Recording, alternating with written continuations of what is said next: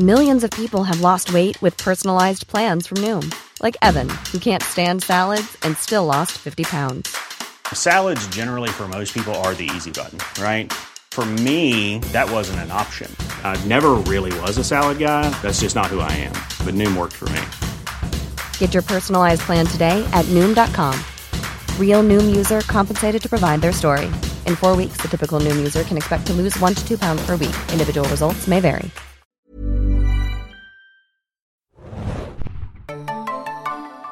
Hallo und herzlich willkommen, liebe Zuhörer, zu einem ganz besonderen Podcast der Serienjunkies. Mein Name ist Felix und an meiner Seite ist heute der gute Tim. Hallo. Und wir begrüßen euch in einer eher ungewohnten Kombination. Ich glaube, der Tim und ich, wir haben noch nie zusammen einen Podcast gemacht. Nee, ich glaube nicht. Es, es wurde Zeit und wir dürfen uns heute einem ganz tollen Thema widmen. Äh, und zwar Mr. Robot. Äh, wie einige Zuhörer vielleicht äh, wissen oder sich erinnern können, haben wir vor wenigen Tagen ein kleines Twitch-Event gemacht zum Deutschlandstart von Mr. Robot bei Amazon Prime Instant Video, ein sehr langer, langer Name, ähm, wo ihr den äh, Mr. Robot seit letzten Freitag, dem 20.11. Äh, kostenlos, wenn ihr Prime-Kunde seid, immer sehen könnt. Alle zehn Folgen der ersten Staffel. Und nachdem wir euch in unserem Twitch-Event, der gute Axel und ich, äh, euch die Serie ein bisschen vorgestellt haben und so ein bisschen die Stärken aufgezeigt haben, haben wir uns jetzt gedacht, liefern wir noch einen wunderbaren Spoiler-Podcast nach. Nicht wahr, Tim? Ja, es wäre viel zu schade, wenn man bei so einer, sagen wir mal, intensiven Serie nicht noch ein bisschen ins Detail gehen kann. So sieht's aus. Das haben Axel und ich, wir waren so ein bisschen, saßen auf heißen Kohlen schon am Freitag, weil wir wollten so gerne noch mehr über Mr. Robot sprechen. Aber das wollten wir natürlich nicht, weil wir wollten vielen Leuten einfach nicht äh, den Spaß an der Serie verderben, die jetzt hoffentlich übers Wochenende ein Großteil, wenn nicht sogar die gesamte Serie gesehen haben, die gesamten Folgen, die bis jetzt verfügbar sind. Und jetzt können wir gleich voll reinstarten und dann so ein bisschen äh, über die wirklich spannenden Fleischtöpfe sozusagen sprechen, die sich Mr. Robot so eröffnet haben. Ja. Genau. Ähm, bevor wir aber wirklich uns voll ins Spoiler-Thema reinstürzen, werden wir nochmal ganz kurz erklären, was Mr. Robot ist, falls jetzt jemand das Twitch-Event nicht gesehen hat und mhm. nochmal ein paar Infos braucht zur Serie. Ähm, dann werden wir ein bisschen allgemein auch drüber sprechen, auch vielleicht noch ganz kurz über den Serienschöpfer äh, Sam Ashmael. Mhm. Wir wollen euch ja. ja so ein bisschen äh, auch Programm hier anbieten, das sich ein bisschen unterscheidet von dem, was wir am letzten Freitag gemacht haben in dem Twitch-Event. Und dann werden wir, und da werden wir es auch nochmal ankündigen, in den Spoilerbereich gehen und da haben wir uns viele interessante Punkte rausgesucht, die auch mir ein bisschen unter den Nägeln brennen, muss ich ehrlich zugeben. Ja, also ich bin gespannt. So, ja. Tim ist unser Mr. Robot-Experte, der hat bei uns die Reviews geschrieben auf unserer Seite, die könnt ihr natürlich gerne nochmal durchlesen mhm. und euch da Anregungen holen für eure Gedanken zur Serie. Und da bin ich gespannt, äh, was der Tim so auf meine Fragen für Antworten hat, weil äh, ich auch, ja. genau. Da, da werden wir mal schauen, was dabei rundkommt. Ähm, gut, legen wir los mit dem Allgemeinteil. Tim, Mr. Robot äh, lief bei USA Network, äh, eine der Überraschungen des Serienjahres. Kannst du uns kurz erklären, um was es in Mr. Robot geht? Ja, man könnte, also wenn man es wenn man es in ein, ein Genre packen würde, würde ich sagen, es ist, es ist so überwiegend ein Thriller, könnte man, äh, könnte ja. man sagen. Es geht dabei um äh, Elliot Alderson, es ist unsere Hauptfigur und ja, das ist eine, eine Figur, eine sehr komplexe Figur, die ähm, ein sehr introvertierter Mensch, der ähm, tagsüber in einer, ähm, das ist eine Internetsicherheitsfirma, ist da einfach, er sagt, I'm, I'm just the IT-Guy, aber er ist eigentlich viel mehr vom Talent her. Ja. Und die, da arbeitet er tagsüber, um dann ähm, nachts etwas äh, aktiver zu werden in der Hacker-Szene und ähm, ja, im Grunde ähm, beschäftigt er sich damit, dass er vor allen Dingen die Mitmenschen in seiner Umgebung ausspioniert. Und die, die ihm was bedeuten, die versucht er zu beschützen. Er durchleuchtet immer die Hintergründe von den Leuten, mit denen die sich treffen und versucht die dann immer, dann, dann hackt er halt diverse, diverse nicht nur seine Freunde selbst, sondern auch die, ähm, ja, ihr ganzes Umfeld und ja, versucht sie dadurch. Bekanntschaften und sowas, ja. Genau, er versucht sie dadurch vor Gefahren zu bewahren. Genau. Letzten Endes. Und äh, ja, es dauert nicht lange, bis er dann aber in eine etwas äh, schwierigere Geschichte rutscht. Und zwar wird er von jemandem angesprochen, der ihn ähm, dazu bewegen will, in eine Hacker-Aktivistengruppe einzusteigen. Die äh, nennt sich F-Society. Und ja, ohne dann noch mehr ins äh, Detail zu gehen, da, dadurch gerät er in eine Spirale aus sehr interessanten und verzwickten Ereignissen. So sieht's aus. Wir bleiben mal ganz grob, ja, ja. in diesem Erklärungsteil. Richtig, er trifft auf diese Hackertruppe und die plant etwas ganz Großes und Elliot Richtig. wird Teil von diesem. Ähm, die Serie kam ja wirklich schon äh, sehr überraschend irgendwie auf den Markt. Ne? Also man hatte die gar nicht auf dem Schirm gehabt. Oder hast du schon vorher von Mr. Robot irgendwie was mitbekommen, bevor das äh, wirklich dann richtig losging? Im Juli diesen Jahres war es ja, glaube ich. Oder Juni sogar. Ja, sehr wenig, ehrlich gesagt. Mhm. Sie kam ja auch im, im Sommer, und das ist ja, man, man, es ist ja fast gewohnt, dass im Sommer gar nicht so viel zu Das, das äh, Neues gute alte kommt, ja. Sommerloch Ja. äh, trifft nicht nur aufs Kino, sondern auf die Serienlandschaft zu, wobei wir jetzt langsam eine Einschränkung machen müssen, denn der Sommer, der wird jetzt auch gerade im Fernsehen immer interessanter. Ja. Also es gab auch in diesem Jahr sehr viele interessante neue Sommerserien und eine davon war halt Mr. Robot, die aber dennoch ziemlich unerwartet kam. Ja, das lag vor allem daran, zumindest wenn man, wenn man die amerikanischen ähm, Fernsehsender kennt und beobachtet, äh, es läuft auf dem US, äh, USA Network. Ja. Das USA Network Ist ist non-existent. für, für, für mich zumindest gewesen vorher. Also was, was läuft auf dem USA Network? Ähm, ich glaube Wrestling Monday Night Raw läuft da. Da Oh ja. lief mal Burn Notice als sehr bekannte Serie Okay. noch. Ja, und dann bin ich fast, Dann müssen wir fast schon überlegen, was läuft noch Bekanntes auf dem USA Network? Nicht viel. Sonst. Nicht viel. Und dann wundert man sich schon so ein bisschen, wenn da so eine, so wirklich so ein Quality-Drama eigentlich kommt. Ja. Ähm, das sehr ambitioniert ist und noch einen sehr interessanten äh, Ansatz verfolgt, sowie halt auch auf einen visuellen Stil sit- setzt, der erstmal sehr anders ist im Vergleich zu anderen TV-Serien und dann vielleicht auch gar nicht so zum USA Network passt. Das, das USA Network ist sowohl von, von, dem, von den Thematiken, die sie, benut- äh, diese beinhalten, als auch wirklich äh, von ihren visuellen Stilen, von der Bildsprache her, ist, ist es, sagen wir mal, leichte Unterhaltung. Keine schlechte. Ich, meine, ich mochte zum Ja. Beispiel Burnout sehr gerne. Aber es war, es war einfach leichte Unterhaltung und Ja, und Mr. dann kommt halt Mr. Robot, das halt, ich glaube, eher weniger leichte Unterhaltung ist, das sehr ambivalent ist, sehr viele Ja. Schichten hat, die sich langsam so entblättern. Äh, wir haben ja in unserem Twitch-Event so ein bisschen die Stärken aus, ausgearbeitet, die wir jetzt gerne nochmal schnell zusammenfassen wollen hier. Ähm, ganz klar, Mr. Robot äh, wird angeführt von einem sehr, sehr guten Hauptdarsteller, Rami Malek. Äh, ich habe zu ihm schon sehr viel gesagt. Tim, hast du ein paar Worte für den Darsteller? Bis auf den lustigen kleinen Funfact, den du mir gerade noch im Vorgespräch erzählt hast. Ja, ja also zunächst einmal ist, ist er einfach äh, unglaublich charismatisch. Also man, vor allem ist es, ist es nett, weil er ein vergleichsweise unverbrauchtes Gesicht ist. Also man kennt ihn aus sehr wenigen, sehr kleinen Sachen und dementsprechend ähm, trifft auch der Hauptdarsteller einen ein wenig unvorbereitet.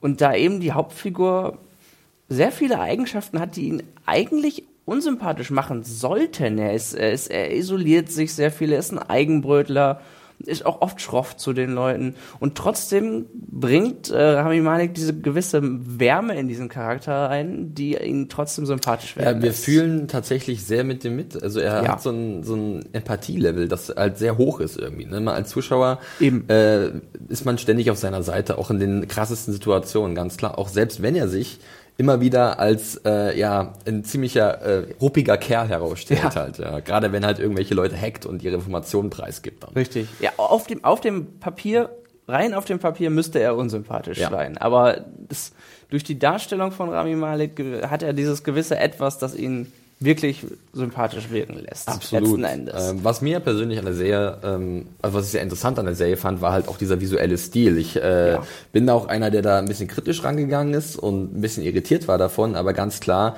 äh, wenn man Mr. Robot zum ersten Mal sieht, wird man, glaube ich, erstmal überrascht sein, wie die Serie gefilmt ist. Ähm, dass sie halt mit äh, ja, bekannten Mechanismen aus dem äh, Business halt ein bisschen bericht oder Ja. auch von der Art und Weise, wie halt Szenen inszeniert werden. Ja. Äh, wie hat dir das gefallen?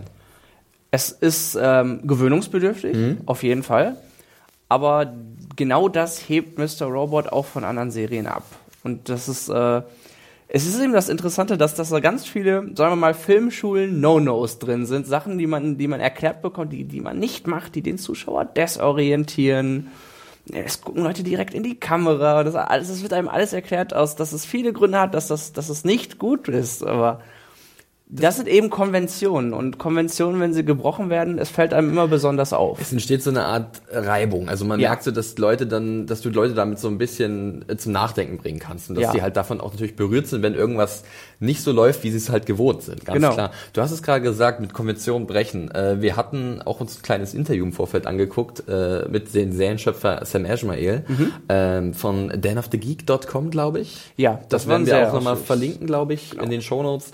Sehr interessant interessant, sehr ausführlich und mhm. da spricht er ja auch zum Beispiel davon, dass das Voice-Over, was er hier hat, ähm, wo hat man ihn eigentlich damals gesagt äh, in der Drehbuchschule oder so, es, ein, es wird nicht gemacht, weil es eine einfache und faule Art und Weise ist, um etwas zu etablieren oder um Exposition genau, zu schaffen. Es ist ein fauler Erzählstil, wird einem gesagt, weil alles, was wir nicht sehen, wird uns vorgekaut und erklärt, aber... Ist übrigens ein Problem, was ich auch oft habe mit Voice-Overn, aber in ja. Mr. Robot hält sich das wirklich sehr gut die Waage, weil das Voice-Over sehr geschickt eingesetzt wird. Ja, ehrlich gesagt, ich mag Voice-Overs. Es, mhm. ist, es, ist, es ist klar, es, es gibt Voice-Overs, die, die sehr oberflächlich eingesetzt werden, um den Zuschauer manchmal mit dem Holzhammer darauf hinzuweisen, damit er das genauso sieht wie, wie, der, wie der Hauptdarsteller.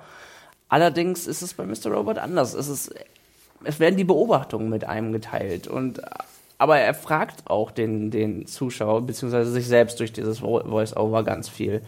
Und das finde ich ist eine Art, die, die, die einen mit zum Nachdenken anbringt. Und es wird, es wird nicht durch das Voice-Over alles erklärt, man wird dadurch angeregt, selbst mit nachzudenken. Und das finde ich ist, ist und was ist es durchaus besonders. Du sagst macht. es, selbst mit nachzudenken, da äh, ist die Serie ja auch sehr prominent, äh, oder tritt sie sehr prominent auf, und zwar spricht sie ja auch Themen an, die zeitlos sind und die einen zum Nachdenken bringen, die wir irgendwie verorten können in unserer eigenen Realität. Äh, es ist ja eine sehr kritische Serie auch, ja. die gerade ähm, dieses Thema Überwachungsstaat, ähm, dann, dann äh, ja die, die, die, die Macht der Reichen und Mächtigen, die halt äh, überall die Fäden ziehen auf den äh, großen Finanzmärkten, an der Börse oder auch in der Politik. Und äh, mhm. damit geht ja die Serie auch sehr offen um und äh, macht dann so einen interessanten Dreh draus, dass es sich sehr nah, also dass es irgendwie dem Zeitgeist entspricht von der Thematik.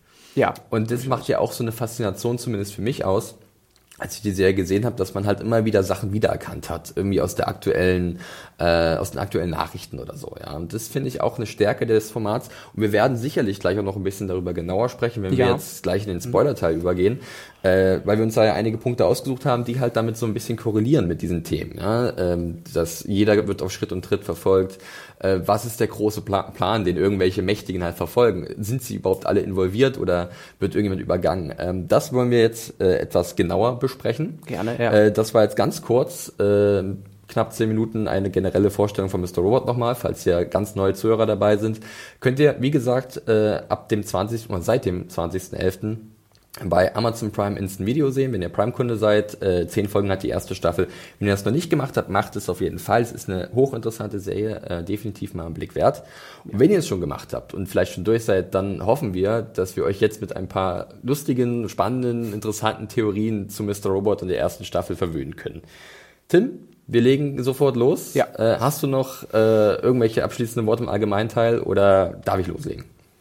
Zum Allgemeinteil das werden wir wahrscheinlich auch am Ende nochmal sagen. Genau. Klare Empfehlung, wenn, wenn euch äh, vor allem auch anspruchsvolle Serien gefallen, ist Mr. Robot ein guter Griff. Gut, wunderbar. Ähm, dann legen wir los. Achtung, die Spoilerglocke wird gebimmelt. Shame, ding, ding, ding, ding, ding, ding, ding, ding, ding, ding, shame. Gut, äh, Tim, hast du irgendwas, was dir auf der Seele brennt, was du zuallererst loswerden möchtest? Also komplett frei äh, von allen Spoilern oder mit allen Spoilern bitte. Mit allen Spoilern. ja, das, das, das äh, ist vielleicht dann auch so eine Sache. Ähm, mir hat Weddicks Charakter, also Tyrell Weddick, sehr, sehr, sehr gut gefallen. Und da in der Mitte der Serie auch schon gezeigt wurde, dass sie nicht so davor zurückschrecken, aber auch ähm, etablierte Charaktere durchaus umzubringen und er zu Ende der Serie verschwunden ist, hoffe ich einfach mal nicht, dass sie ihn tatsächlich getötet haben jo, sollten. Jetzt macht Tim mir gleich das Riesenfass auf, finde ich eine sehr spannende Frage. Aber pass auf, wir machen das so. Wir gehen darauf gleich ein, weil du hast gerade was anderes ja. angesprochen. Und zwar die Charaktere schrecken in Mr. Robot, äh, Charaktere sag ich schon, äh, Sam Ashmael und seine Autorenschaft, er wird ja ein bisschen Unterstützung bekommen haben, ähm, die schrecken nicht zurück, Hauptcharaktere oder vermeintliche Hauptcharaktere sterben zu lassen. Ja. Äh, Gerade auch Mitte der Serie rum. Und da legen wir los mit einem großen Punkt, den ich mir notiert habe. Und zwar geht es um den Charakter der äh, Shayla, die gespielt ja. wird von der guten, ich muss spicken, Frankie Shaw. Mhm. Äh, Shayla äh, spielt die Nachbarin von Elliot, ja. ähm, zu der er eine Art Beziehung aufbaut. Und es ist, ich fand das eigentlich ganz interessant, weil wir lernen ja Elliot als einen sehr gefühlskalten und äh, schon leicht entfremdeten und, und, und äh, mhm. ja, äh, zurückgezogenen Charakter kennen. Und Shayla war irgendwie der Weg für ihn, in so eine Art soziales Leben tatsächlich, oder soziale Interaktion. Jemand, der ihm nahesteht, der ihn vielleicht auch teilweise ein bisschen versteht und nicht nur emotional, sondern auch körperliche Wärme gibt, ja. Mhm. Richtig. Und ja. das fand ich eigentlich gut, dass halt unser äh, introvertierter Hauptcharakter so einen Nebencharakter bekommen hat.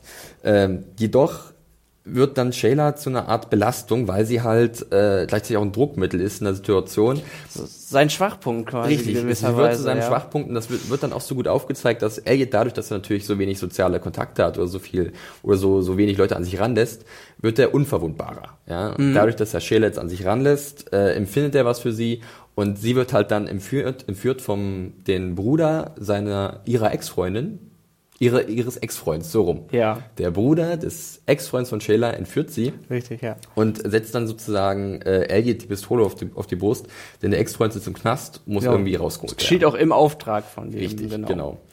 Ähm, ja, das Problem ist halt dann das, dass halt Elliot es gelingt, äh, den Ex-Freund von Shayla äh, zu befreien. Ja. Und er hofft dann natürlich, dass er Shayla zurückbekommt. Richtig, ja. Das tut er, jedoch leider nicht in lebender Form. Der Kofferraum wird geöffnet und äh, uns blickt die äh, Leiche von Shayla an. Das war schon ein ziemlicher harter Schlag, muss ich sagen, nach ja. sechs Episoden. Und äh, jetzt frage ich dich, Tim, hast du von Anfang an geglaubt, dass Shayla bereits schon tot ist? Das ist halt wirklich, dass er, dass sie ihn von vornherein belügen.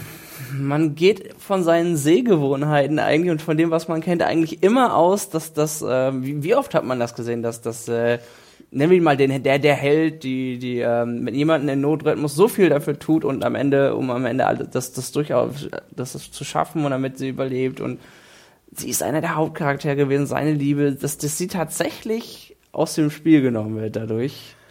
Es war, es war hat mich überrascht. Auch, es hat mich überrascht. Also ich habe so gedacht, also ich, ich war schon so ein bisschen drin in der Serie, dann dachte ich mir schon so, naja, ich glaube tatsächlich, dass äh, die traurige Erkenntnis nachher kommt, dass sie wirklich schon dass sie wirklich tot ist. Ne? Aber es war ja nicht um so das Bild, was uns dann gezeigt wurde und auch die Reaktion von Rami Malek, der die Szene auch fantastisch getragen hat. Ja. Ähm, dieser, dieser Zusammenbruch oder wie er, wie er dann am Zittern ist, dann ja weggerannt, weil er dann die Polizei kam, beziehungsweise die Wächter von dem Gefängnis. Mhm. Äh, und diese, wie er realisiert hat, was da passiert ist und äh, dass halt die Person, die ihm halt so ein bisschen vielleicht was von seinem äh, sehr unterkühlten Leben ein bisschen Wärme gebracht hat, dass die jetzt tot ist, fand ich sehr gut gespielt. Auch wenn ich mir schon leicht ja. gedacht habe, dass da jetzt gleich so ein richtiger fieser Punch Man kommt. bekam immer mehr ein mulmiges ja. Gefühl. Aber man hat sie ja noch am Anfang der Folge lebendig gesehen und ja. irgendwie ist es dann schwer, äh, wenn man sie die ganze Zeit nicht wieder sieht. Das, das ist wohl wahr. Also ich fand auch den Aufbau gut äh, zu der Szene und wie gesagt, äh, Shaylas Ro äh, Rolle auch äh, eigentlich sehr clever, so einen Charakter ja. einzuführen. Äh, muss ich sagen, auch eine der Nebengeschichten, die mir äh, gut gefallen hat. Es gab mhm. so ein, zwei, wo ich so dachte, die sind so ein bisschen, finde ich so ein bisschen wirklich arg nebensächlich. Das ging mir ähm, ähnlich, ja. Zum Beispiel die Geschichte um ähm, die, die gute äh, Darlene und diesen ja. Hackerfreund, der Cisco, glaube ich, heißt.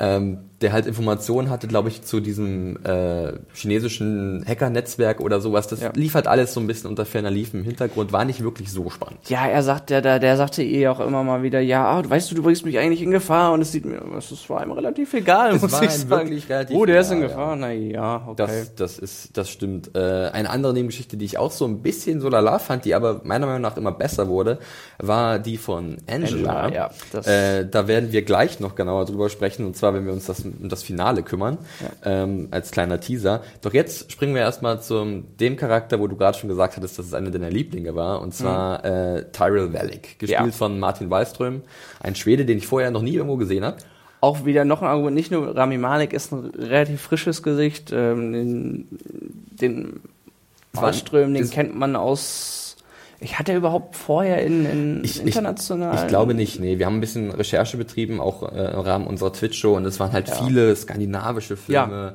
auch ein paar skandinavische Serien, aber äh, wirklich was ganz Großes auf dem internationalen Markt war bis jetzt noch nicht dabei. Ich glaube, das könnte sich ändern. Äh, da bin ich überzeugt von. Weil ja. äh, der gute Martin Wallström äh, sicherlich mit äh, einer der besten Darbietungen in der Serie neben Rami Malek halt abliefert. Ja. Äh, er hat was ganz Eigenes. Er hat ähm, er, er strahlt in seinem Charakter natürlich automatisch äh, extrem viel Ambitionen aus. Mhm. Er hat aber auch einen ganz starren, kalten Blick, den er halt oft aufsetzt. Ja. Äh, er hat natürlich auch sehr markante, so eisig blaue Augen schon fast. Ähm, White Walker-esque. Ein wenig, um, ja. Im Game of Thrones ja. äh, Jargon zu sprechen. Äh, und das hat mich da wirklich gleich sehr fasziniert. Ja. Also, ich, ich will, er wird eingeführt, äh, indem er äh, einen Besuch bei AllSafe macht. Genau, richtig. Und, er ist einer, glaube ich, von vielen ja, kleineren Abteilungsleitern oder so, so, also nicht ganz die oberste Chefetage bei äh, E-Corp, äh, sondern genau. eher noch ein bisschen weiter unten, aber natürlich mit dem Ziel, irgendwann mal nach ganz oben aufzusteigen. Ja, am Anfang fällt er einem eigentlich nur auf, weil er, weil er Elliot selbst anspricht und ähm, offensichtlich einen ähnlichen Hintergrund hab, äh, hat als jemand, der kompetent und der, der wirklich weiß, wovon er spricht der sich auch mit dem mit dem ganzen äh, mit dem ganzen IT-Kram genau, einfach sehr gut auskennt und da, da, da fällt er einem nur kurz dadurch auf, aber daran gekoppelt kommen dann äh, immer, immer äh, in gewissen Abständen Szenen, die ihn, äh, Richtig. ich sag mal, immer deutlicher und immer äh, genau, er wickelt, für den. Er wickelt halt so eine eigene Nebengeschichte, die ich ja. auch wirklich von allen am faszinierendsten fand, weil er halt so extrem angetrieben wird von sich selbst. Von sich ja. selbst, aber auch von seiner Frau, die von ähm, Stephanie Corneliusen. Ja. Corneliusen. Dieser ja. Name wird mich immer wieder vor Herausforderungen stellen. äh, nicht so schlimm wie das Wort Regisseur, ja. Aber die gute äh, Stephanie Corneliusen spielt die Frau von äh, Tyrell Wellick und zwar Joanna Wellick. Und mhm. die halt ist eigentlich ähnlich undurchsichtig wie ihr Ehemann, auch ähnlich ja. ambitioniert und ich glaube, das ist, das ist, glaube ich, meine Antwort darauf, warum mich diese beiden Charaktere und diese Familie Wellig so fasziniert ist, weil das zwei Charaktere sind, die in der Lage sind, hinter die Fassade von anderen Menschen zu blicken. Beim mhm. ersten Aufeinandertreffen von, von Elliot und äh, Bellick dachte ich auch so, der sieht ihn, also er weiß, ich glaube, er weiß, dass Elliot gerade mit jemandem spricht, also mit uns mhm. in diesem Voice-Over. Und ähm, das äh, ist natürlich für Elliot unangenehm, dass er halt ja. so einen Gegenüber hat, der ihn durchschaut. Und für uns ist natürlich umso interessanter zu wissen, dass es da Charaktere oder Menschen im Umfeld von Elliot gibt, gibt die halt ihn äh, wirklich tatsächlich, die hinter seine Fassade blicken können. Das gelingt ja sehr, sehr wenigen. Gerade in der ersten Episode bekommt man noch ein bisschen mehr mit, dass, dass, dass Elliot wirklich ja, ich will nicht sagen mächtiger ist, aber das, das, was er tut, oder er hackt, er ist sehr selbstsicher in den Dingen, die er tut. Richtig. Und äh, weil, weil eben keiner genau weiß, wie es in ihm vorgeht, weil, weil er eben mehr als, als äh, oder weil er mehr über die Leute weiß, als sie ihm unterstellen, eben, weil er sie hackt und äh, sie sehr, sehr, sehr äh, detailliert analysiert. Und wenn ich mich recht erinnere, äh, checkt, checkt er auch nicht noch den Hintergrund von, von Velik und äh, fischt halt so ein bisschen im Trüben, weil es halt auch so eine Charakter ist, der genau weiß, wie er halt seine Spuren zu verwischen hat. Ja, ja. Er, er gibt ja auch sich anders nach außen hin, als er wirklich ist. Also die Szenen zum Beispiel zwischen ähm, Tyrell und seiner Frau Joanna in ihren mhm. vier Wänden, die haben immer was sehr irgendwie auch teilweise verstörendes, ja. Also man sieht, die haben gewisse sexuelle Vorlieben, die ja. sprechen sehr bestimmt miteinander, wissen ganz genau, was sie wollen. Und sobald sie halt in Kontakt mit anderen Menschen treffen, in irgendwelchen sozialen Kreisen, sind sie ganz anders, wie ausgetauscht. Ja. Also, ist, also man merkt gerade gerade den Tyrell immer an, dass, dass es ihm viel um, um Macht und Dominanz geht und den Leuten wirklich, äh, das, das spiegelt sich ja interessanterweise auch in ihrem Sexualleben wieder. Vollkommen richtig, ja.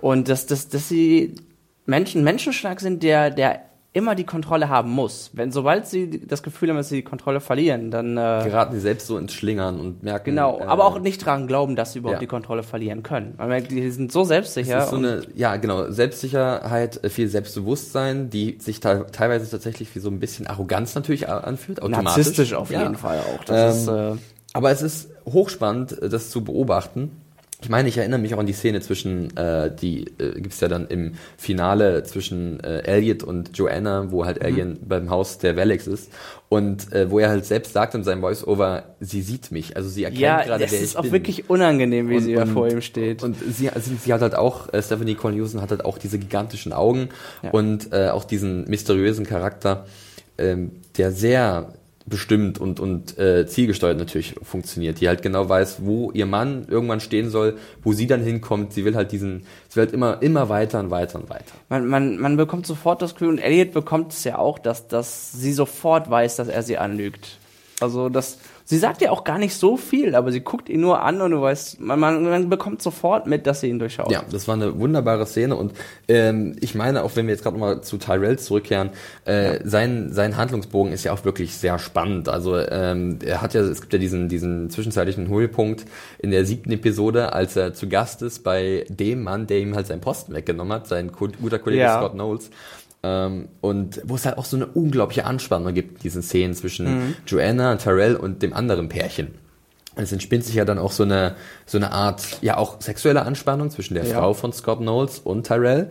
Und die wird dann halt auf die Spitze kriegen, dadurch, dass sie halt äh, ja kurz davor sind, miteinander zu schlafen auf einer Dachterrasse oder so. Ja. Aber dann bringt er sie ja tatsächlich um. Und das war für mich, also in dem Moment war ich wirklich wie gebannt und gefesselt vor dem Bildschirm gesessen und äh, habe gedacht, unglaublich. Also dieser und er hat ja selbst dann auch so eine Art kleinen Zusammenbruch gehabt, aber er schafft es ja immer relativ schnell, sich wieder zu fangen und sofort wieder klar zu denken.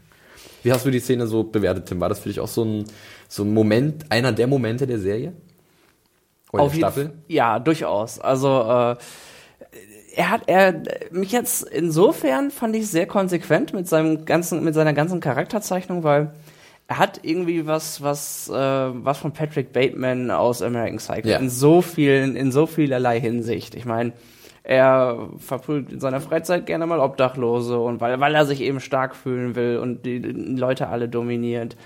Und Und so eine Art Selbstgeißelung, dass er sich irgendwie selbst ins Gesicht schlägt. Genau, und der starrt auch gerne in den Spiegel, sieht sich sehr gerne da. Also, und es, es, es spielt ja auch in einer ähnlichen ähm, seelenlosen Bürowelt. Äh, und Der ist mein, steril und kalt. Ja. Ja, er hat, er hat auch was Roboterartiges. Ist was ja auch zum Zum äh, Titel da zum passt. Wer Titel ist passt. eigentlich Mr. Robot? Ist es Was, was ist noch, was ist menschlich? Ja. Wer ist, Ty- Ty- Tyrell wirkt ja wenig menschlich und aber in dem Moment, ja, Patrick Bateman war ja auch äh, ein Mörder. Ist, mich hat's nicht überrascht, dass er, dass, dass er dazu fähig ist, hat mich, nicht, hat mich nicht überrascht.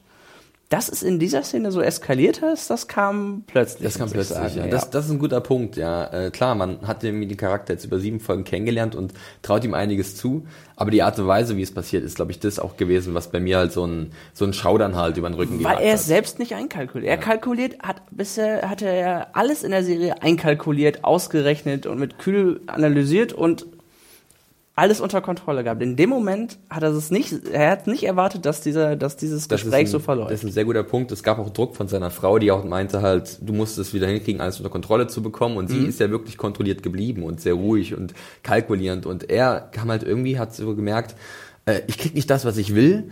Äh, ich muss ruhig bleiben, aber dann kommt doch irgendwie eine Panikreaktion, die Ja. man von ihm überhaupt nicht erwartet hätte eigentlich. Und was ich noch viel weniger erwartet hätte oder, oder äh, was, was mich zumindest angenehm überrascht hat, dass, dass sie tatsächlich die, diejenige ist, die die Kontrolle behält und anscheinend auch diejenige ist, die ähm, das Heft in der Hand hat Ja. bei den beiden. Ich glaube fast auch, das ist so ein bisschen die Erkenntnis gewesen. Es gibt ja dann auch später noch eine sehr, äh, ja, auch wieder verstörende Szene, möchte ich fast sagen, ähm, als dann äh, zwei Polizisten halt oder zwei Ermittler Oh vor ja. Ort sind und halt sich nach äh, dem guten Tyrell erkundigen und die Frau sich halt, äh, ja, selbst eine, ja, wie, wie kann man das bezeichnen? Sie, sie, sie piekst sich an mit Ja. einer Gabel, glaube ich, war es. Mit einer. Gabel, ja. Sie ist ja selbst hochschwanger, äh, um äh, sozusagen die, die, die Geburt herbeizuführen. Oder Nee, dass sie halt ihre Fruchtblase zum Platzen Fruchtblase gebracht, Platzen das richtig bringen, genau. verstanden habe, ja. Und äh, das, das sieht man halt so, was sie bereit ist und wie, wie, äh, dass sie halt auch wirklich keine Skrupel hat, so welche Dinge natürlich sofort zu tun, ne? auch im Schutz für ihren Ehemann. Ja. Also es gibt so ein ganz komisches, Beziehung zwischen den beiden ist, lässt sich nur schwer definieren, aber man sieht irgendwie, da haben sich zwei gefunden, aber die Rollenverteilung äh, wird auf jeden Fall ein bisschen umgekehrt zu dem, was man am Anfang erwartet, glaube ich. Ja, dass, dass, dass jemand wie, wie Tyrell tatsächlich äh, in irgendeiner Beziehung der, der vergleichsweise Unterwürfige sein könnte, äh, das, das kommt einem nicht direkt in den Sinn. Und um, umso interessanter wird, wird dann auch einfach mal ihre Figur. Ich Ja, meine, das stimmt. was ist ihr denn noch zuzutrauen? Ich meine, die ist, die ist so kühl. Sie hat auch mit dem Mord ja grundsätzlich kein Problem gehabt. Genau, also das, was, was sich noch zuzutrauen, das ist eine gute Frage, Tim, weil man kann natürlich überlegen, jetzt gerade zur zweiten Staffel. Ähm, wir können jetzt ja mal ein bisschen was aus dem Finale vorwegnehmen, weil das gerade so schön passt zu Ja. Ty- äh, Tyra Vellick. Ähm, was, wie werden wir Tyra Vellick und dementsprechend auch seine Frau in der zweiten Staffel wiedersehen? Denn die große Frage ist natürlich am Ende von Mr. Robot, der ersten Staffel zumindest, wo ist der? Ja, Denn äh, Vellick, man ja. sieht ihn zuletzt in der neunten Episode, wie er halt wirklich Elliot aufsucht und Ja. erkennt, was Elliot machen will. Also äh, man hat den Eindruck, sie könnten jetzt so Partner in Crime sein, dass sie jetzt gemeinsam Mhm. sich ransetzen und diesen riesigen Hack herbeiführen. Wenn es denn so ist, dann fragt man sich natürlich zum einen erstmal, was will Relic davon? Also oder was hat Relic davon? Richtig, was verspricht er sich davon? Richtig. Äh, und äh, also wir können nur spekulieren. Ich habe immer mir so gedacht, klar, wenn halt irgendwie Tabula Rasa ist und alles äh, zusammenfällt, sieht er sich vielleicht in der Position einer derjenigen zu sein, die alles wieder dahin bringt, wo er es halt haben möchte, oder? Ja, wenn, wenn, wenn man Chaos ist, ist und er es vor allem von vornherein weiß, was passiert, dann müsste, kann man einfach sich darauf vorbereiten und derjenige sein, der da wieder der Ordnung reinbringt. Genau, ja. richtig. Aber die Sache ist die, denn als das Finale beginnt, äh, sieht man halt, dass er jetzt irgendwie in irgendeinem Auto aufwacht und sich wundert, mhm. ich war doch noch vor ein paar Stunden mit Welleck zusammen und er begibt sich auf die Suche nach ihm und er weiß nicht, wo er ist. Ja. ja. Und äh, jetzt steht natürlich die Frage im Raum, ja, hat, also ich habe auch gerade gedacht, wird er ihn vielleicht sogar getötet haben oder wird äh, eine Seite von Elliot Relic getötet haben? Äh, darüber sprechen wir ja auch gleich ja. noch, über diese, äh, über diese ja, Schizophrenie des Charakters. Ähm, ich bin auf jeden Fall gespannt und ich würde mich natürlich freuen, wenn äh, Martin Wallström zurückkehrt äh, in ja, der zweiten ich Staffel. Auch. Ähm, und ich hoffe einfach mal nicht, dass er tot ist das geht mir nicht. Wie gesagt, das ist, das ist fast schon noch einer meiner, meiner größten Wünsche für die, äh, für die zweite Staffel. Mehr von Wellick und das geht natürlich nicht, wenn er jetzt. Äh das stimmt. Also ich habe auch so überlegt, vielleicht ist ja Wellick auch, beziehungsweise Martin Wallström so gut, weil er halt sehr geschickt eingesetzt wird auch von Sam Ashmael. Also mhm. er, er kommt ja auch ein bisschen, kann man vielleicht so sagen, dosiert. Und wenn er kommt, dann kommt er aber richtig, in, also wird er mhm. richtig in Szene ja. gesetzt. Ne? Dann, dann hat er so eine extreme Wucht. Er war eine Episode nicht da. Natürlich war es ja auch wichtig, dass er das ähm, im, im, ganzen Thema war, dass das, das ist, fiel ja auch auf, dass er nicht da ist, aber es fiel auch vor allem den Zuschauern auf. Man, man ist, man will, wollte nicht nur wissen, wo Wellick ist, man, man vermisst ihn ja auch direkt. Er ist als Figur. Ich hatte die Präsenz von ihm, die gehörte mit dazu für ja. mich. Da bin ich auf jeden Fall, wir beide sind gespannt, ob es in der zweiten Staffel zu einer Rückkehr kommt. Wir hoffen es. Ja. Äh, und dementsprechend hoffe ich natürlich auch auf äh, Stephanie Corneliusen. Ich glaube, bei ihr kann man auch noch einige interessante Geschichten erzählen bei ihrem Charakter. Ja, und äh, ich würde mich definitiv freuen, wenn wir sie beiden wiedersehen. Das glückliche Familienglück der äh, Velix auf jeden Fall, jetzt mit ihrem Kleinkind, was sie haben. Ja, sehr idyllisch. Sehr idyllisch. Aber unter der Fassade, da, da brodelt es. Ähm, gut, dann, das war so viel, oder erstmal das zu Wellick. Äh, dann kommen wir jetzt mal zu dem Punkt, den wir gerade ein bisschen angesprochen haben, und zwar dieser, diese Schizophrenie des Charakters, wie ich sie gerade genannt habe, und zwar von dem von Elliot. Ähm, mhm. Viele Leute haben ja, als sie Mr. Robot gesehen haben, sofort an einen ganz bestimmten Film gedacht, der natürlich auch äh, referenziert wurde in der Serie von Sam Ashmael. Ja. Ähm, was aber wirklich äh, nicht billiger Abklatsch sein sollte, sondern auch eine Hommage. Und zwar an welchen Film, Tim? Where is my mind? Die Pixies, ja. Ja, die Pixies. Wer das kennt als, das ist das äh, abschließende Lied äh, in Fight Club. Genau, richtig. Der David Fincher-Film, der äh, ja ein Kultfilm ist, der äh, ja. sich einer sehr großen Beliebtheit erfreut, zu Recht. Ähm, und ist es ja wirklich so, und viele haben's, denken sich wahrscheinlich, auch wenn sie halt Mr. Robot gucken, in welche Richtung das geht, mit diesem mysteriösen Mr. Robot gespielt von Christian Slater, ähm, wer das eigentlich ist. Ja. Und es gibt ja dann auch irgendwann die sehr deutliche Auflösung, äh, spätestens am Ende der achten Episode, wenn nicht sogar in der neunten, erst für die, die sich nicht ganz sicher sein sollten, mhm. dass halt Mr. Robot äh, tatsächlich, also eigentlich ist es der Vater von Elliot, der vor vielen, vielen Jahren gestorben ist. Ja, der Avatar seines Vaters. Richtig, quasi, ja. und äh, Elliot eigentlich permanent nur im Gespräch mit sich selbst ist. Richtig, ja. Äh, Tyler Durden all along, sozusagen. Äh, ganz kurz, Tim, mhm. hast du relativ früh dieses Element durchschaut oder ähm, und wenn du es durchschaut hast, wie waren deine Erwartungen dann? Ich habe es relativ früh gemerkt. Ich habe in meinen Reviews, wer, wer die verfolgt hat, ähm, fast immer eine kleine Kategorie gehabt, äh, mit wem spricht Elliot, wenn, wenn Christian, äh, Christian Slater auch dabei ist? Äh, und äh, interagiert er mit seiner Umgebung und redet noch, also, beziehungsweise er agiert die Umgebung mit äh, Christian Slaters ja. Charakter. Ich glaube, ja, ab der zweiten, dritten, dritten, ich würde sagen, ab der dritten Folge habe ich dann konkret äh, gemerkt, okay, irgendwas ist an dem faul die Leute reden nicht alle selten direkt mit ihm, beziehungsweise reden sie überhaupt direkt mit ihm. Es gibt, es gibt halt so, es gibt halt dann so Dialoge, wo halt der Christian Slater Charakter halt daneben steht, ja. aber es ist nichts direkt an ihn gerichtet. Also Richtig. es könnte auch ganz normal von Elliot halt an Elliot gerichtet sein, dass mhm. die Leute sagen. Und das ist schon so ein bisschen verräterisch.